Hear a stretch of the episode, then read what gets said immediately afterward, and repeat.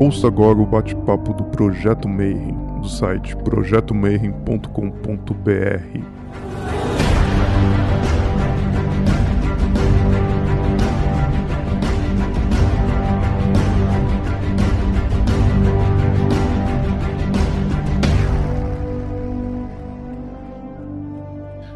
Bom dia para quem é de bom dia, boa noite para quem é da boa noite e boa tarde. Se você acabou de receber a notificação e está vindo ver mais um vídeo, podcast Bate-Papo Mayhem. E o nosso convidado de hoje a gente vai falar de pintura mediúnica e você provavelmente nunca viu o rosto dele, mas você já viu várias das imagens que ele pintou pela internet, entre os quais aquele quadro absurdamente famoso do Astar Cheron, os quadros do, da grande fraternidade branca, dos mestres ascensionados. Então, todos eles, eles têm essa, essa mesma qualidade, essa mesma característica. Né? Para mim é uma honra, porque ele quase nunca dá entrevista. E aí, graças a Débora Jazini, tem que agradecer de coração, ela está aqui com a gente. A gente vai conseguir conversar com ele para entender um pouquinho mais como é que é o processo mediúnico de você trabalhar uma obra de arte. Então, antes de mais nada, boa noite, Cláudio Gianfardoni. Como é que você está, Manão? Graças a Deus, tudo bem, tudo em ordem, batalhando bastante no meio dessa loucura que estamos vivendo no planeta e sempre me concentrando, sempre meditando para que tudo isso logo acabe e acabe todo esse sofrimento que está sendo gerado, que na verdade está sendo uma uma limpeza feita muito de uma maneira muito triste, muito sofrida para tantos. Bom, antes da gente começar a entrar nesse papo e tal, uma das coisas que a gente sempre pergunta para o convidado, que é a primeira pergunta, é pedindo para você contar um pouquinho da tua jornada, né? Então, tipo, como é que você começou a pintar? Como é que você entrou nessa parte mediúnica? Sempre foi, desenvolveu depois? Você passou por alguma escola? Que é para o pessoal conhecer um pouquinho mais do, do, do, entrevistado, né? Então, como é que foi a tua jornada? Seguinte, eu com 11 anos de idade, mais ou menos, Cheguei da escola, tinha um trabalho de ciências sobre o olho humano e tinha um córtex do olho humano no caderno. Eu peguei, fui até o espelho e fui olhar meu olho. E olhei bem de perto, tinha o olho zerado, né, naquela época, não usava óculos. Então eu enxergava direitinho a pupila aí se dilatando. Eu percebi que todo dia eu ficava mais envolvido com isso. E comecei a tornar isso uma prática para mim, porque eu ia perdendo a noção do, do ser e estar comigo mesmo, não perdendo a consciência, mas eu ia fazendo um desdobramento, uma viagem. E essa viagem me arremessava para o espaço, para um espaço escuro, mas cheio de luzes. E cada vez mais eu queria atravessar um ponto aonde eu parava e levava um tranco e voltava para mim mesmo e voltava a olhar meu próprio rosto e perdia a conexão com essa elevação da minha mente, porque nada mais era do que uma, uma meditação com uma mandala que eram meus próprios olhos. Eu focava num olho, ficava centrado e levava. Eu fazia isso em segredo, porque eu venho de uma família católica praticante eu tinha muito receio do que eu estava fazendo, achando que era uma coisa proibida, que eu estava mexendo com coisas que não eram naturais, que podiam ser alguma coisa que tivesse alguma influência que não fosse positiva. Mas a fascinação que isso me provocou era imensa, até que na prática chegou um, uma hora, um tempo que eu chegava até o tranco e voltava. Depois eu ia embora, fazia o desdobramento, mas nem no tranco eu conseguia mais chegar até que isso foi cessando. Então eu comecei na escola, em vez de escutar as aulas, desenhar olhinhos humanos no, no caderno. E a aula passava, quando eu ia ver que acabava a aula, eu não tinha prestado a menor atenção na, na, na aula e via meu caderno cheio de olhinhos desenhados, totalmente desligado de tudo, do fascínio que era desenhar olhos. Eu fui continuando com isso até que um determinado ponto, já na adolescência, eu parei com isso, me, me formei cedo no colegial, entrei numa faculdade muito cedo, com 17 anos, comecei a estudar e me tornei aquele pós-adolescente muito louco, muito maluco, que aprontava tudo. Fui vivendo a vida a trancos e barrancos, até que finalmente eu encontrei um caminho. Esse caminho tem um nome, é Lúcia. Lúcia é minha esposa. E desde garoto, eu sempre tive certeza que eu ia conhecer no meu caminho uma mulher chamada Lúcia, e que essa Lúcia seria a paixão da minha vida, a minha escolha para ter como mulher, para ter como companheira. E passei de Lúcias em Lúcias, e nenhuma se encaixava. Até que um amigo me falou: Olha, Cláudio, eu tenho uma namorada que tem um grupo de amigas. E uma delas, como você sempre me fala, se chama Lúcia. Eu falei: é Essa Lúcia eu quero conhecer. E a gente em festa, quando estava na festa, a, que a Lúcia ia, ela não ia. Quando ela ia, eu não ia. Então, era uma barbaridade. Esse encontro se tornou uma coisa difícil e eu estava assim, alerta, em busca de bater o olho nessa jovem. Até que um dia, na Feira da Bondade, que acontece aqui em São Paulo, no Parque Embi, ela trabalhava como auxiliar. Ela fazia um trabalho de doação lá na Feira da Bondade. Entramos lá, já era de noite, a feira já estava esvaziando. Ele, de, de longe, me apontou o lugar onde ela, ela estava. Quando eu olhei, eu falei, eu encontrei a minha Lúcia. E fui para o lado dela, tinha um cara de 1,80m e poucos, do lado, paquerando ela. Eu cheguei lá e cruzei os braços. Fiquei esperando ficarem tão encabulados que iam se deixar a Lúcia à vontade para que eu pudesse me apresentar e me colocar. Olha, eu sou o Cláudio, quero te conhecer melhor. E veio a família dela buscá-la, uma família grande que ela tem, várias irmãs, irmão, e na hora da, de ir embora foram todos para o carro e eu fui junto, acompanhei ela até a porta do carro e pediu telefone tudo, e ela concordou em sair comigo. Tivemos certas desavenças, mas conseguimos nos unir. Eu a conquistei a trancos e barrancos, porque ela não era nada fácil. Até hoje ela não é fácil, mas é minha companheira até hoje. E me casei com ela, só que no primeiro ano ela teve uma, um problema no joelho muito sério. E a irmã dela indicou um rapaz que era um japonês que trabalhava com computação gráfica e que ele atendia as pessoas por um ensinamento que eu não lembro o nome agora, que ele tocava certos pontos do corpo da pessoa e curava. Só que ele falou que ele não tinha hora para ir, não tinha dia para ir, que a gente poderia ficar esperando ele aparecer ou não, que ele tinha que ter a, o aviso, a intuição de ir ou não na casa da pessoa para ajudá-la. Um dia era 11 horas da noite, tocou a campainha, eu abri era ele, um rapaz japonês. Convidei a entrar e a primeira coisa que ele falou: Olha, essa técnica eu aprendi com meu avô e quando eu terminar aqui, vai, ela vai sair certinha, curada, sem problema algum. Ela falou: Mas como?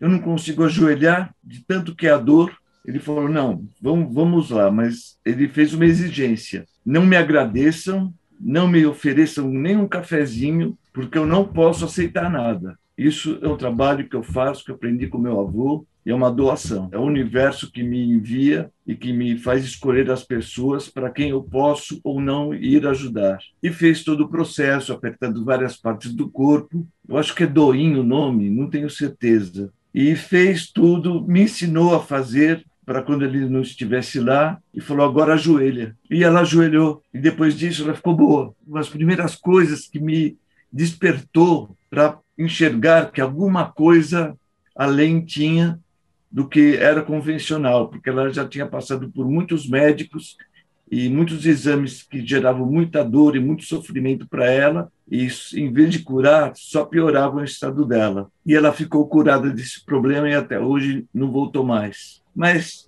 se passaram uns dois ou três anos, ela começou a me contar Ela era uma moça que não tinha experiência, não conhecia muito sobre medicina, sobre coisas de mulher. E eu também percebia que ela tinha uma menstruação abundante. Ela ficava muito tempo menstruada. Até que eu falei: Isso não é, não é possível, Lúcia, isso não é normal, vamos ao médico. E então peguei o caderninho do, do plano de saúde e fomos no primeiro médico que tinha mais perto de casa que dava para a gente ir a pé. Ela tinha feito um exame de sangue. E o exame de sangue me deu um susto, porque a taxa de hemoglobina dela era absurdamente baixa. E isso pela perda de sangue que ela tinha, que realmente era uma coisa antinatural. Fomos buscar ajuda e o primeiro médico sugeriu que ela tinha uma doença fatal que não poderia ser curada. Naquele momento, quando a gente saiu do consultório, eu senti o chão se abrir. Ali eu tive a plena percepção, a consciência de que o inferno existe e não é lá embaixo nem em lugar nenhum, é na nossa mente, no nosso coração e no nosso espírito. O inferno é um estado de espírito onde a pessoa é levada e se projetava. E eu fui parar nesse estado entrei num estado de depressão violenta, que eu já não conseguia mais me alimentar, fui definhando literalmente e sempre em busca de ginecologistas, médicos, e todos desenganavam ela. Falavam: uma pessoa com essa taxa de hemoglobina não anda, não fala, está numa cama tomando sangue. Nenhum deles entendiam como ela conseguia continuar vivendo naquele estado e queriam fazer uma esterectomia nela. Nós dois nos desesperamos porque se os médicos falavam que ela, se ela fosse para uma cirurgia para retirada do útero, como a taxa de hemoglobina dela estava muito baixa, a chance dela falecer seria extremamente grande. Bom, no desespero que eu estava, eu não sabia mais o que fazer. Procuramos em, em médicos, laboratórios, farmácias, tudo, um remédio que um médico tinha indicado, que era um remédio americano que ela teria que ter várias caixas desse remédio em isopor porque eles tinham que manter uma temperatura muito baixa, colocar na geladeira e borifando uma vez em cada narina durante todos os dias, durante seis meses. Se eu vendesse o apartamento que nós tínhamos e o carro, o medicamento era tão caro que não valeria, não teria como a gente ir para os Estados Unidos comprar o remédio, que só vendia lá. No Brasil, tinha sido proibida a importação desse remédio. Só que eu falei, vou buscar uma última chance. Vamos até a Secretaria de Saúde, ver se encontramos alguma coisa. A Secretaria de Saúde aqui em São Paulo é um prédio muito grande e tinha farmácia bem no andar térreo, um balcão bem alto, e veio um rapaz loirinho, de olhos muito azuis, nos atender. E eu expliquei para ele, ele falou: Olha, é muito difícil ter esse remédio, mas eu vou olhar. Foi, demorou uns 30 minutos, voltou e falou: Olha, eu lamento, não tem, mas eu sou amigo da Secretaria de Saúde e hoje ela está aqui no prédio. Escreveu no cartão dele, no verso, uma indicação para que a gente pudesse subir e entrar em contato com ela. Fomos até ela, ela leu, se condoeu da nossa situação e falou: Olha, não tem condições de conseguir esse remédio é muito difícil a importação. Bom, arrasados, nós descemos. No entanto, quando chegamos na porta de saída, ela desceu com o pé o degrau e eu segurei ela pelo braço, puxei ela por outro, pelo braço dela e falei: Luciano, vou voltar na farmácia. Ela falou: Cláudio, você está louco? Vai lá fazer o quê? Rapaz já procurou. Não tem, não tem. Acabou. Você não, não faça mais isso com você mesmo e comigo mesma. Chega. Nesse momento passou uma moça do nosso lado. Eu falei: Olha, eu vou pedir para Mãe Maria nos iluminar. E pedi. Só que eu pedi assim: Eu não quero um milagre, eu exijo o um milagre. Esse milagre tem que acontecer na minha vida. E eu aprendi que milagres são naturais. Se alguma coisa der errado, não é parte do milagre. E voltamos lá no balcão. Eu debrucei os braços, baixei a cabeça e de repente ouvi um barulho era a caixa de remédios, que a moça que passou tinha condições financeiras muito boas tinha exatamente o mesmo problema que a Lúcia. Eu olhei para ver a moça, ela já tinha ido embora e ela foi lá doar uma caixa que tinha sobrado, porque ela achou que alguém poderia precisar daquele remédio e ela foi lá para doar para alguém que precisasse. Uma vez tendo uma caixa desses medicamentos em mãos, o governo era obrigado a importar todo o resto do tratamento, que duraria seis meses. A caixa do medicamento duraria cerca de 12 dias. Então, no Hospital da Mulher, nós fomos lá e eles foram obrigados a liberar o medicamento. Ela fez o tratamento que consistia em um bloqueio hormonal total na mulher. O que acontecia? O que ela tinha era útero miomatoso. Ela tinha miomas dentro da parede do útero e fora da parede do útero.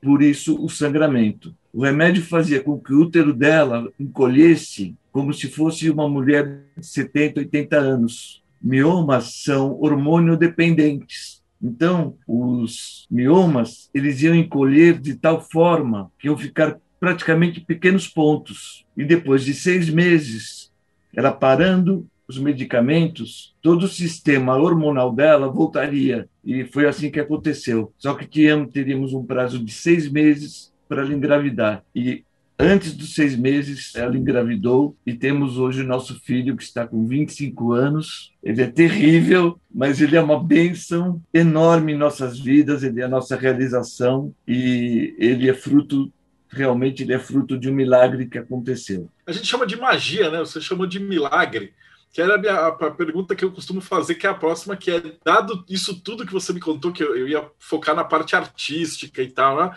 perguntar o que, que é magia. Mas não, continua a narrativa, depois eu volto nessa pergunta. É nesse momento que entra a arte, porque ela grávida, eu percebi que eu não tinha condições de ser pai, tamanho estado depressivo que eu me encontrava, e fui buscar ajuda psiquiátrica, mas fui parar numa médica que praticava meditação tibetana, com mandalas tibetanas que chamam tankas em sânscrito. E nessas mandalas, você localiza, você senta em posição de flor de lótus ou numa posição confortável. Ela colocava incenso, uma música muito suave e você observava o ponto até o momento que com as práticas, a mente praticando meditação, usando mandalas, a mente egóica, a nossa mente é, física, ela vai silenciando quando ela silencia, ela abre lugar para a nossa mente superior se manifestar. Quando eu percebi que isso estava acontecendo, eu voltava para casa imediatamente que eu saía da, da meditação e começava a desenhar olhos humanos novamente. O olho é uma mandala perfeita. Então, a prática continuava quando eu voltava a desenhar os olhos. Ah, chegou no momento em que dos olhos começaram a surgir as faces do desenho de seres que eu não conhecia, mas eles vinham repletos de luz, com uma expressão amorosa. Eu fui recebendo uma percepção de noção de cores, de formas, de conteúdo, até que eu fui parar no espaço onde eu descobri quem eram esses seres que eu estava pintando. E tudo isso me foi revelado. E a partir daí começou meu trabalho de canalização. Então, eu digo, eu não sou mediúnico, eu sou um canalizador, porque eu não perco a consciência. Eu silencio a minha mente e acesso uma mente superior que todos nós, todos nós podemos acessar. É só buscar, porque é amplo, é irrestrito, é universal, é para todos. E essa busca pode ser feita por qualquer pessoa que arregace as mangas e fale: agora eu quero. Eu quero elevar minha consciência, silenciar essa mente que muitas vezes judia da gente, mas que funciona também com grande importância para o nosso aprendizado aqui neste plano e que nos prepara para um plano superior, onde a nossa mente superior toca outras esferas. Foi assim que meu trabalho deu início. Daí eu não parei mais. Alarguei a arquitetura, que era a minha formação, e comecei a pintar, pintar, pintar, desesperadamente esses seres. No começo eu pintava com tinta a óleo, eu fui descobrindo técnicas, depois me deu alergia à tinta, ao cheiro, passei a pintar com tinta acrílica e hoje eu uso um instrumento no computador que chama Painter, que é como, como uma pintura, não é Photoshop, é Painter que tem pincéis, que tem, tem paletas de cores, e eu posso fazer o que eu quiser. E eu sempre dou início ao trabalho pelos olhos do ser, porque né, pintando os olhos eu silencio a mente, repito, elevo minha consciência. Daí eu passei a entrar em contato com esses seres, inclusive muitas vezes eu consigo redigir mensagens que esses seres me passam intuitivamente. Mas aí é por intuição. No, no hermetismo a gente tem uma, um exercício que é o básico mesmo, né? Que é você olha para a vela. Mas na verdade pode ser para qualquer ponto e aí você entra nesse estado que você acabou de mencionar. Exatamente. no caso é a íris, né? E esses olhos você imagina, não? Você foca ou enxerga eles e aí você canaliza quem estiver próximo. Esse é, esse é, o processo. Eu começo pintando pelos olhos. Quando a pessoa me encomenda um trabalho, é diferente. Quando eu pinto um ser que já é manifesto, que já é um ser conhecido, eu faço a pintura pintando primeiramente os olhos e vou desenhando, vou desenhando, até que eu percebo se sim ou se não é a energia que eu quero captar, que eu estou sentindo, que a vibração é harmônica, que a vibração é realmente elevada, senão eu rasgo o papel, rasgo a tela, é, apago a imagem no computador e começo tudo de novo. Tanto que eu pintei o Astacheran umas dez vezes até conseguir chegar num que eu falei agora é esse. Esse faz com que eu me entre em contato com a energia desse ser luminoso. Acho que a primeira vez que eu vi os teus desenhos foi na Sociedade Teosófica com os mestres ascensionados. Como é que foi? Eh, você começou a desenhar esses seres primeiros? Como que você foi é, escalando é, as entidades? Ou não teve uma ordem certa? Você foi apresentado para alguém? Como é que funcionou essa escolha de quem pintar? A escolha foi justamente pintar Mãe Maria, porque ela operou a meu pedido o meu milagre. Minha primeira pintura foi de uma Mãe Maria, foi de uma Nossa Senhora. Eu ainda era católico, foi ali que eu percebi que eu tinha condições de continuar pintando os outros seres. E quando eu apresentava para as pessoas com maior conhecimento espiritual que eu, elas falavam: Cláudio, você pintou esse ser. Daí eu pegava a pintura entrava em meditação com a pintura, elevava minha consciência, recebia as informações de que eu estava realmente em conexão com essa energia determinada.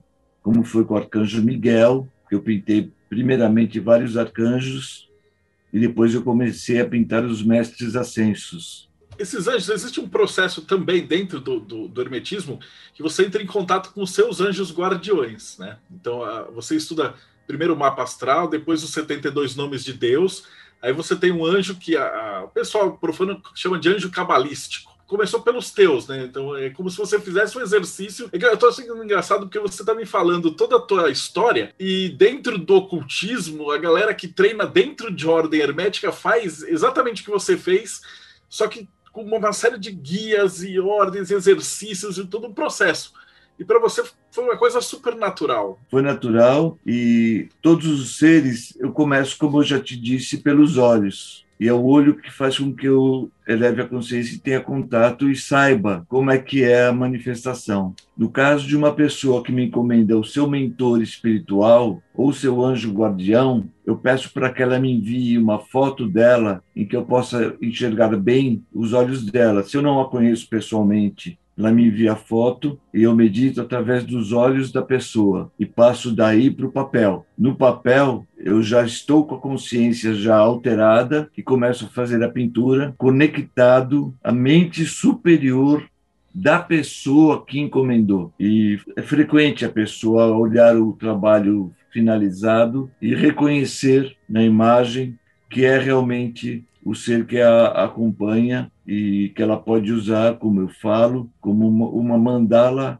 humanizada, porque na verdade esses seres, eu bem sei que são seres feitos de luz, de pura luz crística. E que, quando manifestos através de imagens, são mandalas humanizadas, para que nós, humanos, possamos, através do, do nossos, dos nossos limites, atravessarmos barreiras para nos conectarmos com essas energias. Então, eu procuro explicar para a pessoa: use como um instrumento. Tem uma palavra em sânscrito que se chama yantra. Yantra é instrumento. Então a imagem é apenas um instrumento que vai favorecê-la, ajudá-la a entrar em contato com essa energia. Fora também, claro, as cores que são usadas, que são também me vêm por inspiração, vão alterar a energia do ambiente, como as cores dos raios, cores que vêm em mentores, em anjos, com o raio mais predominante, com o raio verde da cura, que daí seriam os raios com que a pessoa está mais ligada e está trabalhando por si e pelos outros à sua volta, e muitas vezes nem sabem disso, nem percebem. Muitas pessoas têm o dom da cura, e uma vez apresentado para ela o mentor dela, ela focaliza nesse mentor e percebe que ela tem capacidade de curar. E vai buscar, vai buscar uma maneira de é, compartilhar isso com outros, como reiki, curas à distância, ou com palavras, com palavras que elevam o espírito, que, que não só dela mesma, mas dos que estão à sua volta. As imagens, através das cores, harmonizam o ambiente.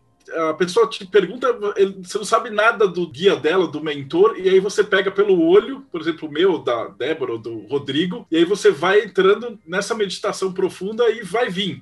E aí, dependendo se, por exemplo, se eu for um, um muçulmano, vai, você vai enxergar alguém que está voltado nessa egrégora. Se eu for um católico, provavelmente vai vir alguém no santo. Então, ele é como se essa entidade de luz. Deixa eu ver se eu, estou falando de nenhuma besteira aqui. Ela veste uma espécie de um, de um manto de egrégora para se comunicar, é isso? Exatamente isso. Agora, muitos seres que vêm é, são encarnações, viveram encarnados, muitas vezes junto com essas pessoas em outras existências, em outras vidas, mas que ascensionaram e escolheram acompanhá-la em seu processo evolutivo até que elas também ascensionem e façam parte dessa mesma egrégora de luz. É muito legal estar escutando essa narrativa, porque a gente está acostumado, né? Essa aqui é a entrevista 170 já. E a gente entrevistou gente de Kimbanda, Candomblé, budista tal e todos eles falam mais ou menos a mesma, a mesma coisa, né? Então parece que existe uma verdade universal e métodos existe. de meditação diferentes. As entidades se manifestam diferentes, né? A gente entrevistou uma pessoa que tinha um druida, e aí quando ia num terreiro, ele se manifestava como índio.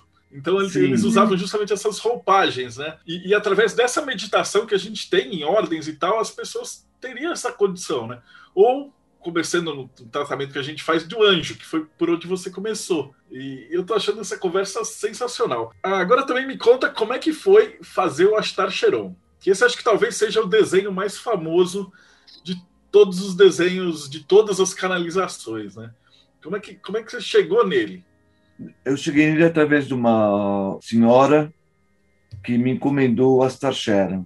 E eu comecei a pintura elas acharam como eu estava tentando visualizar. Por várias vezes eu tive que parar, encerrar o trabalho, encerrar o processo, jogar fora o trabalho ou a tela, porque eu trabalhava em tela. Hoje eu não trabalho mais em tela, porque eu peguei uma alergia muito forte a tintas. Eu trabalho com Painter, que é um programa de computador que tem ferramentas de pintura. Então, é como pintar realmente. E que eu me dei muito bem com, com esse método, porque eu achei que eu ia ser obrigado a parar de fazer as pinturas. Mas, de repente, surgiu esse programa na minha frente. Olha, se for te contar, nem lembro como surgiu isso. E eu fui fuçar e aprendi olhando que era um, uma tela em branco no computador onde eu podia pincelar como eu desenhava no caderno, na tela ou com tinta acrílica como antes, mas me dava uma resolução muito maior. E começo também pelos olhos. E o Astar Sharon foram cerca de 10 que eu pintei. E todos eles eu ia rasgando, jogando no lixo, falando não é, não é, não é, não é, até que chegou num, aquele que está com a mão estendida, mostrando luz no, no centro da palma da mão, com os cabelos loiros, com olhos claros, que eu percebi que eu tinha chegado no padrão vibracional daquele ser. E daí ele, ele traçou o caminho dele. E se isso vale para a luz, também vale para a sombra? Você já pegou alguém que pediu para fazer um desenho e tal, e aí a pessoa era trevosa e veio algum desenho para esse lado ou você não conecta? Como é que funcionou assim esse outro lado? Eu procuro conversar muito com a pessoa, procuro explicar para ela que que não estou conseguindo, que está difícil. Aconselho ela, ela a procurar meditar, a se perdoar, porque muitos falam que nós temos que perdoar as pessoas. Pera lá, nós temos que perdoar as pessoas, mas nós só podemos perdoar as pessoas uma vez que nós perdoamos a nós mesmos. Se não houver o auto-perdão, você tem o que para oferecer para os outros? Absolutamente nada. Só apenas um vazio, uma coisa oca de, de intensidade. Então, ao se perdoar, a pessoa abre espaço para que eu consiga fazer o trabalho. Agora, já houve pessoas realmente que, infelizmente, acabam me colocando como se eu não estivesse preparado para aquele trabalho e me nego a fazer, porque senão não, não, vai acaba saindo uma pintura bonita, mas é só uma pintura bonita. Não é nada mais além de uma pintura bonita, sem força, sem intenção, sem intensidade, que não vai levar a pessoa a lugar algum. É, posso fazer uma intervenção? Já fazendo? É, eu acompanho o trabalho do Cláudio desde os idos do século passado, porque nós tivemos oportunidade de trabalhar, nós trabalhamos na Pax então ele tinha uma sala onde eu acompanhava os trabalhos. No meu intervalo de consulta, eu ia na sala dele e ia falar assim: o que, que será que ele fez hoje, né? O que, que será que ele né, já tem já tem de, de novidade? Então, o, todo o processo, enquanto ele fazendo a, a, pintura a óleo mesmo e, e, desenhando. É um processo, vamos dizer assim, hoje muito mais fácil com o computador, sem dúvida, mas como ele é, vamos dizer assim, minucioso e por que não dizer, vamos dizer assim, primoroso no trabalho dele. Mas todo esse processo que eu acompanhei do desenvolvimento, de todos os trabalhos, né? Então, assim, quando agora que ele falou da questão de, de pintar um ser, né? Que você fez a pergunta, de pintar um ser que de repente não é muito convencional, etc. Ele tem essa paciência mesmo, porque eu já vi casos, a gente já teve conversas a respeito de pintar entidades com as quais ele precisa se identificar, ou seja, ele precisa ter alguma conexão, não é com a energia, mas ele precisa ter uma conexão com a pessoa. Então, assim, já vi também casos dele falar assim, não, não vou efetivamente fazer porque não é a minha sinergia. E tem, assim, o Cláudio, ele tem uma facilidade, assim, de todas as os trabalhos dele são realmente os olhos, são as mandalas, que você entra dentro num processo meditativo. Isso é fato. Então, ele tem, dentro da, do processo dele, da, da história, do, das canalizações, ele tem um, uma forte conexão, não só com os arcanjos, mas com seres que trazem, vamos dizer assim, uma, um ensinamento, ou seja, uma mensagem, mas ela é uma mensagem muito mais coletiva do que só individual. Quando ele começou a fazer os mestres ascensionados, eram mais próximos de um ser que efetivamente, por mais de ser os senhores dos sete raios, né, da grande fraternidade branca, eles não estavam tão distantes, eles não eram seres assim tão sutis, eles eram seres mais próximos, eles eram seres que traziam, vamos dizer assim, mais um engajamento. E a primeira mãe Maria dele nós podemos dizer assim que ele fez várias versões, porque ele também tem uma meditação da chama trina, né? Tem. Da, da Rosa Mística, aliás. Da Rosa Mística. É, é um trabalho que ele canalizou, que ele Podia fez. falar um pouquinho mais sobre como é que funciona essa canalização, essa meditação? É com você, Cláudio.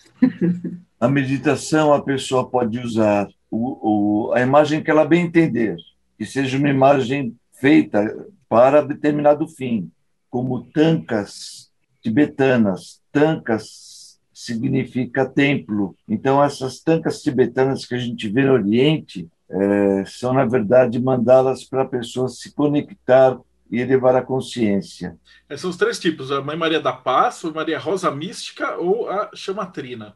Você poderia falar um pouquinho de cada uma dessas? Da chamatrina são os três raios: o raio branco, o raio azul e o raio dourado, que é a energia da luz rosa, que purifica o coração, abre o coração para o universo. E volto a dizer sobre o alto perdão, porque uma vez que a gente abre o coração e expanda o que está bloqueado dentro, feito uma rocha, feito uma pedra, se desfaça e se torne luz. E nessa luz, essa luz se reverbera, gerando harmonização e perdão a toda a nossa volta. E é isso que nós estamos precisando tanto nesse momento que nós estamos atravessando, porque estamos vivendo um momento em que tudo, tudo vai mudar. Tudo vai mudar. Os que mais temem isso são os que mais têm o coração fechado, os que mais têm o coração é, apreensivo e que sentem muito medo do que está por vir. E o que está por vir, realmente, eu lamento falar isso, não é fácil. Não é fácil. Vai haver, como dizia-se na antiguidade, na Bíblia, choro e ranger de dentes. Já está acontecendo. Então, a chamatrina serve para isso, para, essas, para esses raios de luz abrirem o coração. A Mãe Maria da Paz ela também, assim como a Mãe Maria da Chamatrina, liberta o coração, mas ela segura, ela liberta uma pomba. Então a pomba simboliza o Santo Espírito, o Espírito purificado, o Espírito da pessoa imaculado. Por isso chama-se tanto na religião católica em algumas outras da de Imaculada Nossa Senhora do Imaculado Coração e da Imaculada Concepção porque foi uma concepção pura, casta, sem pecado, independente de, de, de, ter sido feita com relações humanas ou com a intervenção divina. Foi uma concepção imaculada que trouxe para nós o grande Mestre Jesus, que é, ao meu ver e ao meu sentir, o mestre dos mestres, que agora eu vou confidenciar para todo mundo. Eu ainda não consegui pintá-lo, mas já estou começando já está já tá na hora.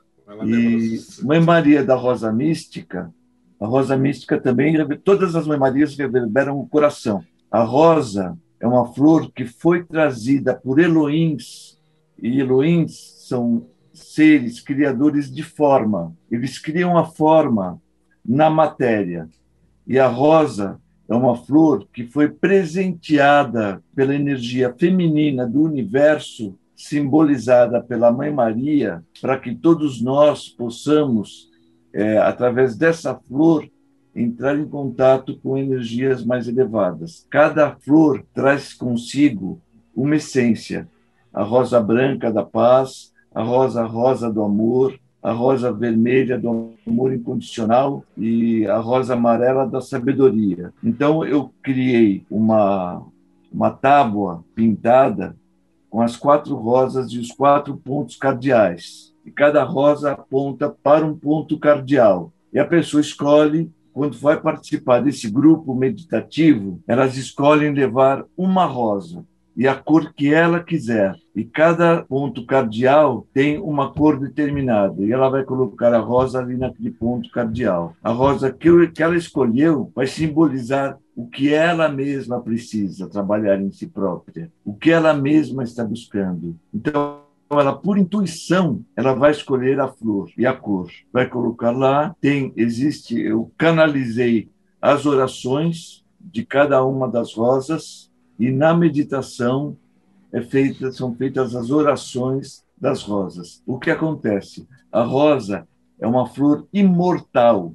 Mesmo depois que ela murche, como ela é feita por Elohims, ela não perde as, a principal característica dela, que é o odor, que é o cheiro, que é o perfume dela. Então a pessoa pega depois aquela rosa ou as rosas que ela levou, amarram ah, os cabos, colocam num lugar escuro, onde não bate muita luz, e deixam a flor secar.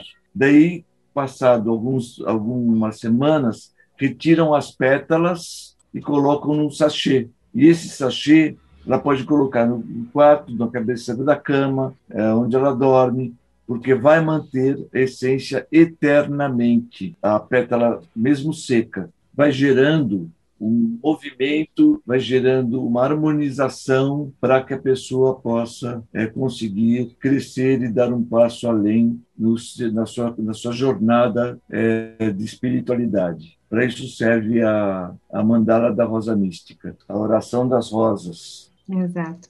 E aí são os mestres ascensionados, o mestre Saint-Germain, o mestre Larion e o mestre Kutume, Kutume do Saint-Germain.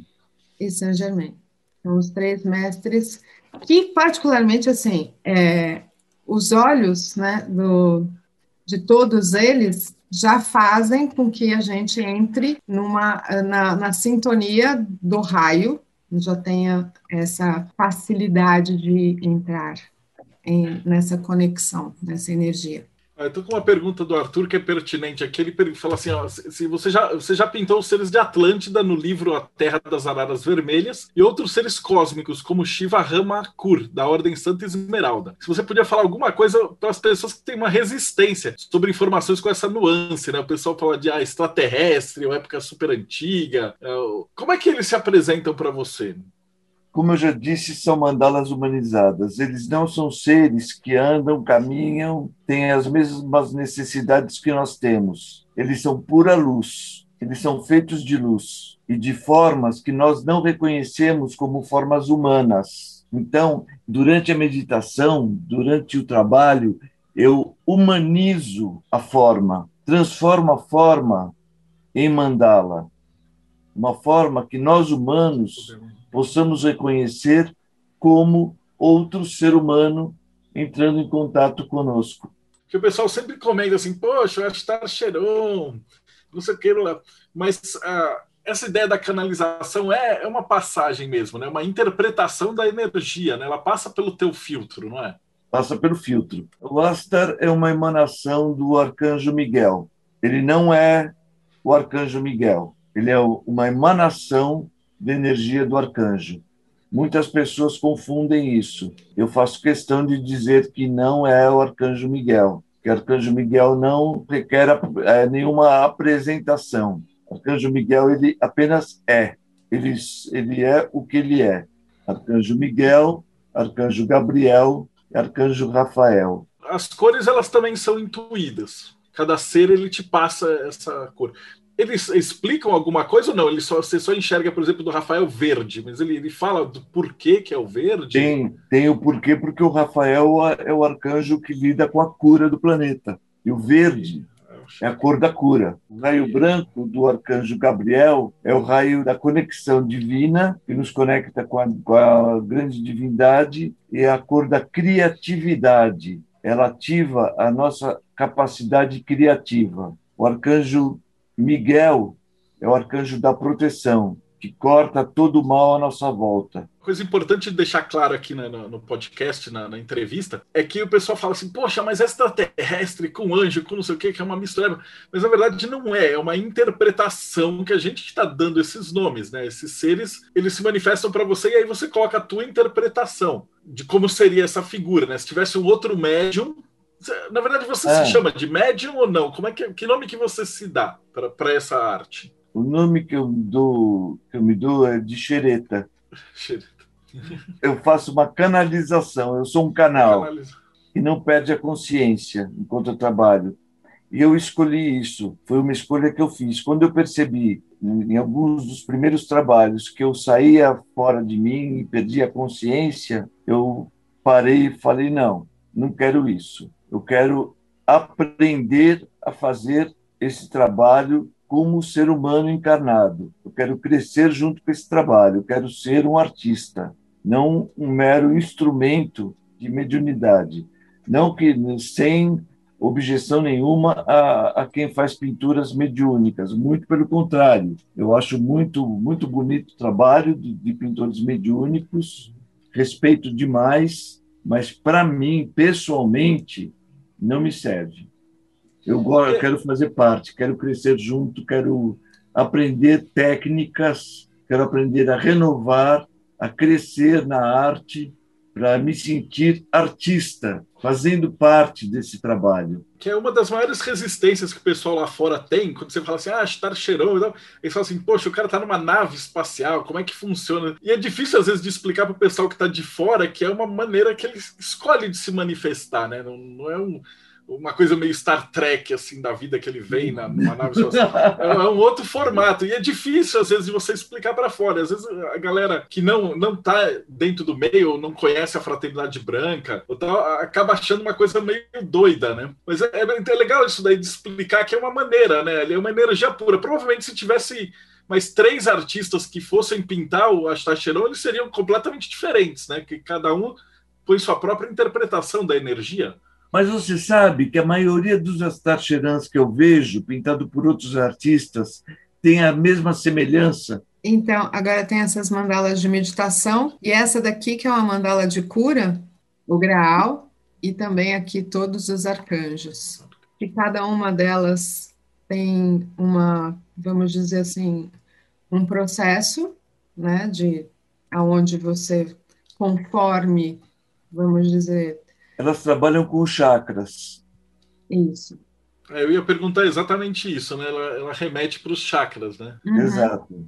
A primeira mandala que aparece no, no, no vídeo é a mandala do coração, que tem uma estrela de Davi, cor de rosa, que é a cor do amor incondicional, e no centro uma pedra azul, que é do poder de concretização no espírito e na matéria e no terceiro olho tem o triângulo violeta da transmutação de energia, que ajuda através do terceiro olho a transformar energia à nossa volta, cercado por um círculo dourado que traz a sabedoria para que isso seja feito de um caminho bom. Então, eu coloco nessas mandalas certos elementos que sobrepostos elas impedem de que elas não sejam bem utilizadas. Então eu fecho elas de uma forma que a pessoa não não caminhe por um lado que não seja o caminho que remeta ela à, à verdadeira intenção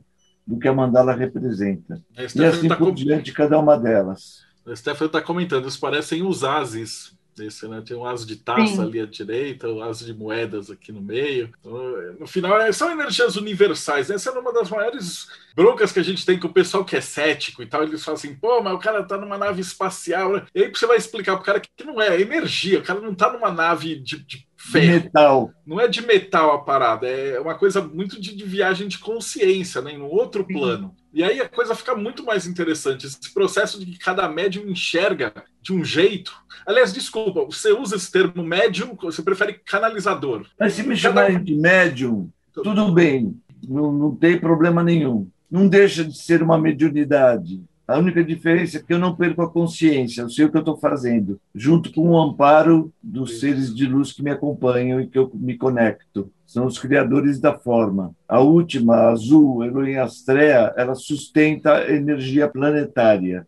E a, como você enxerga elas como feminina ou masculina? É da sua visão da, da energia da luz? Como é que processa isso? As Elohims, é, todas têm seu complemento divino tem Elohim Amazonas, que tem o seu complemento divino, Elohim Angélica, a Elohim Astreia e outras Elohims. Todas têm o um complemento divino masculino, mas eu ainda não realizei esse trabalho.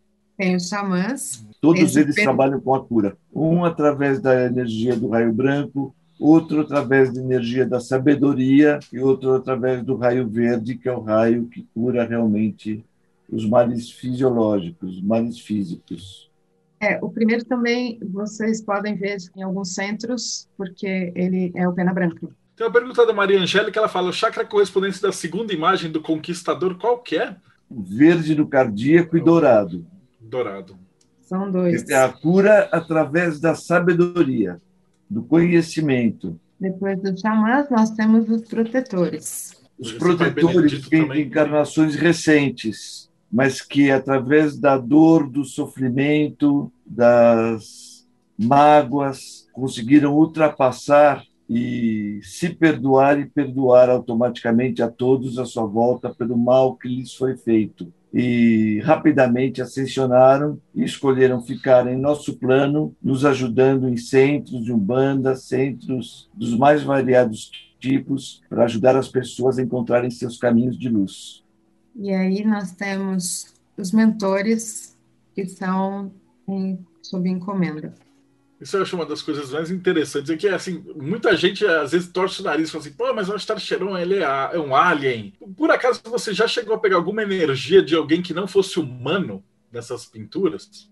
Nenhum deles é humano. Uma coisa que eu tentei explicar uma vez, às vezes a gente tenta na internet, eu assim, pô, o Astar Cheron não é um loiro alto de, de olho azul, ele provavelmente nem tem rosto, não tem nada, né? Isso é, é uma não, maneira que a gente encontra, porque senão você ia pintar tudo branco, né? E, e, e ia ser telas em branco. ia ser telas em branco. E eu ia, eu ia cobrar o dobro. Com certeza. E é interessante que, principalmente esse central, ele parece o ermitão, né, do tarô. Ele é o ermitão do tarô. Olha só, hein? a gente precisa fazer um, um tarô canalizado. Essa é... Do ermitão, a Débora poderia fazer uma preleção sobre o ermitão. O ermitão, ele é um arcano do elemento terra. Ele está ligado, vou falar da forma que eu acabo né, até dando aula, ligando o tarô com a astrologia. Ele está ligado à casa 6, ao signo de Virgem. Pela astrologia tradicional, nós poderíamos dizer que ele tem uma regência de Mercúrio, mas da forma com a qual eu gosto de, de colocar, eu prefiro ter esse ermitão ligado a Quiron, porque não deixa de ser a questão do curador, da autocura. E o ermitão é uma figura que ele não só está, vamos dizer assim, é, buscando a sua iluminação, mas ele tem um, todo um trabalho interno, é, todo uma, um preciosismo até, vamos dizer, dentro desse processo, porque além dele ser um estudioso, ele sempre aparece como uma pessoa mais madura, trazendo exatamente a maturidade, trazendo para nós um pouco mais de calma, um pouco mais de serenidade. O ermitão, ele é associado à carta mais lenta do tarô, porque é todo um processo aonde a pessoa precisa interiorizar, ressignificar, trazer toda uma consciência também para uma transformação mas é uma carta que dá um alicerce para todas as áreas, em qualquer lugar onde ele possa sair numa mandala astrológica, e vai fazer com que a gente tenha uma prudência, paciência. Tanto que, vamos assim, se a gente for dar uma palavra-chave para o ermitão, seria paciência. Né? Seria esse lado mais de vamos devagar, a gente chega lá. Mas ao mesmo tempo, é, geralmente os ermitões eles vêm com essa lanterna que não deixa de ser só ou iluminar o seu caminho, mas é, trazer o caminho do coração. E o grande barato deste, vamos dizer assim, principalmente deste ermitão, é que ele traz consciência de que ele pode ir além, mas ao mesmo tempo ele precisa respeitar o, o tempo dele e o ritmo dele. E que muitas vezes a gente acaba não respeitando. Exatamente. Essas meditações você fez meditando dentro dos arcanos do tarô, não? Para pintar esse do meio. Foi dentro dos arcanos do tarô. Dentro dos arcanos do tarô. E, né? Esse do meio foi realizado para ser capa de livro. Eu estou perguntando porque dentro da Golden Dawn, dentro de ordens iniciáticas, a gente tem um processo de, meditar no arcano do tarô, e aí você entra na carta, processa a carta, tem imagem, da... mas eu falando assim, do ponto de vista de, um, de uma pessoa comum, né? não alguém que pega e entra nessa canalização. Mas a gente chega a desenhar nosso próprio tarô. Isso ia ser uma coisa muito fantástica, você fazer um, um tarô canalizado, eu acho que ia ser uma coisa muito bacana. E aqui temos os contatos né, do Cláudio, pelo Facebook, pelo Instagram e pelo WhatsApp. É, só lembrando que depois eu coloco aqui embaixo na, na descrição do vídeo para facilitar. Eu vou fazer algumas perguntas também clássicas. A gente geralmente pergunta para o pessoal de ordens iniciáticas e tal, e é, quem é líder religioso. Mas, da tua opinião, Cláudio, pelo que você já vivenciou, o que, que acontece depois que a gente morre? Quando todos morremos, nos tornamos todos iguais, porque nós nos libertamos de todas as amarras, de tudo que a gente fez aqui nesse plano e passamos para uma fase de aprendizado ou reaprendizado. Aqueles que não viveram uma vida conforme o que foi possível, como ela poderia ter vivido e como ela poderia ter crescido e ajudado o universo a se expandir, ela vai ser recolhida, bem recolhida, com, com muito amor, com muito afeto, mas para que ela passe por um outro aprendizado e possivelmente esse preparo é feito para que ela reencarne para enfrentar novamente agruras, as amarras que ela deixou para trás e consiga dar um passo evolutivo. É uma coisa que eu digo, que eu sinto, ninguém é deixado para trás. Todos têm um momento em que vão chegar lá. Eu achei essa entrevista fantástica, principalmente conhecer quem canalizou o Astar, que ele é uma figura assim que assim quando a gente começa às vezes porque o pessoal trata tão literal das coisas que eles acham assim, pô, o cara é um alienígena, né? Então você fica imaginando o Astar Cheron numa Enterprise lá em cima fazendo uns raios assim com o uniforme da frota. E, e falta o pessoal explicar que, porra, é uma visão, né? Na verdade, é, é, quase como o pessoal crente faz de pegar as coisas da Bíblia, assim, Arca de Noé e tal, e deixar a coisa literal. E eu achei que essa conversa foi muito legal para explicar isso, de que é uma visão e uma interpretação de uma energia. Né? Então, Olha, você gostaria que eu falasse uma coisa sobre o Astar Sharon? Poxa, eu gostaria muito. Ele acha que nós somos alienígenas. Do ponto de vista dele, né? E eu tinha esse preconceito também, só depois de conviver muito com o Carlos Basílio Conte, que o pessoal da teosofia, eles vão explicando, eles falam assim, pô, calma, mano, o cara pinta, tá... e aí agora conhecer a pessoa que é pintor o mapa é para mim é uma honra. Hoje foi uma, uma noite muito especial para gente aqui. E também para a gente poder explicar essa mim. ideia de que, cara, é uma energia. Então, alguém viu, canalizou como um ser vindo do espaço, mas outra pessoa pode ter canalizado como um anjo, e outra pessoa vai canalizar como um ser de luz. Ou na Bíblia, como você tem um monte de olho e várias asas e tal. E que são interpretações, para o pessoal não levar essa, essa parada de fraternidade branca para aquele literalzão rasteiro. Eu achei que, putz, eu estou muito agradecido, assim, em nome daqui do Projeto Mayhem, te agradecer a Débora que fez todo esse encaixe para conseguir essa entrevista raríssima e te agradecer de coração. Foi muito bacana mesmo, Cláudio. A gratidão é toda minha por estar aqui com vocês. Estou sentindo que eu estou envolvido numa, num grupo especial e a receptividade de vocês está sendo muito muito satisfatória para mim. Estou alegre, leve, estou muito mais pleno. Mas dentro de terreiro eu já cheguei a, a, conhecer entidades, assim, tipo o Exu que falava assim, pô, eu sou de Sírios. O outro, o Léo, do, do Conhecimento da Humanidade, o Exu dele é Sim. é de Canopus.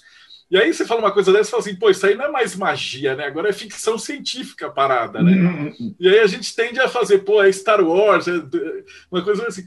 E na verdade isso é só uma interpretação, né? Então, de coração, foi é. sensacional. Se me permite, eu gostaria de falar uma coisa que eu sei que incomoda muita gente, mas é, é um alerta que eu sempre faço procuro fazer quando me, me é dada a oportunidade, como vocês estão abrindo esse canal para mim. Cuidado, pois tem muita gente vendendo muito caro espiritualidade barata. É, isso, isso a gente percebe, assim, que, ainda mais na pandemia agora. Aliás, uma última pergunta antes da gente acabar. Porque essa tua sensibilidade, agora que a gente está vivendo esse período tão negro, esse projeto mesmo ele começou por causa da pandemia, porque a gente tinha o simpósio, né, que a gente se juntava, todo mundo pessoalmente, e aí não ia poder ter. O ano passado eles falaram assim: ah, Deodébio, por que você não vai lá entrevistar a galera que faz as palestras? Aí por lá vem eu que não era youtuber, virei youtuber. É, e aí fica carregado. Às vezes a gente sente ali fora, né, morrendo gente o tempo todo e tal.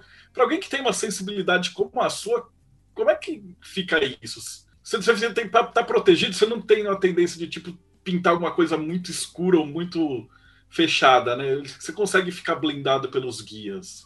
Alguns anos atrás eu pintei coisas obscuras, sim, bem pesadas, sentindo um prazer artístico muito grande, mas é dando marcha ré ao meu processo de evolução espiritual percebi isso daí porque às vezes eu dou o curso de árvore da morte e eu percebo que o guia fica do lado assim fala assim, cuidado.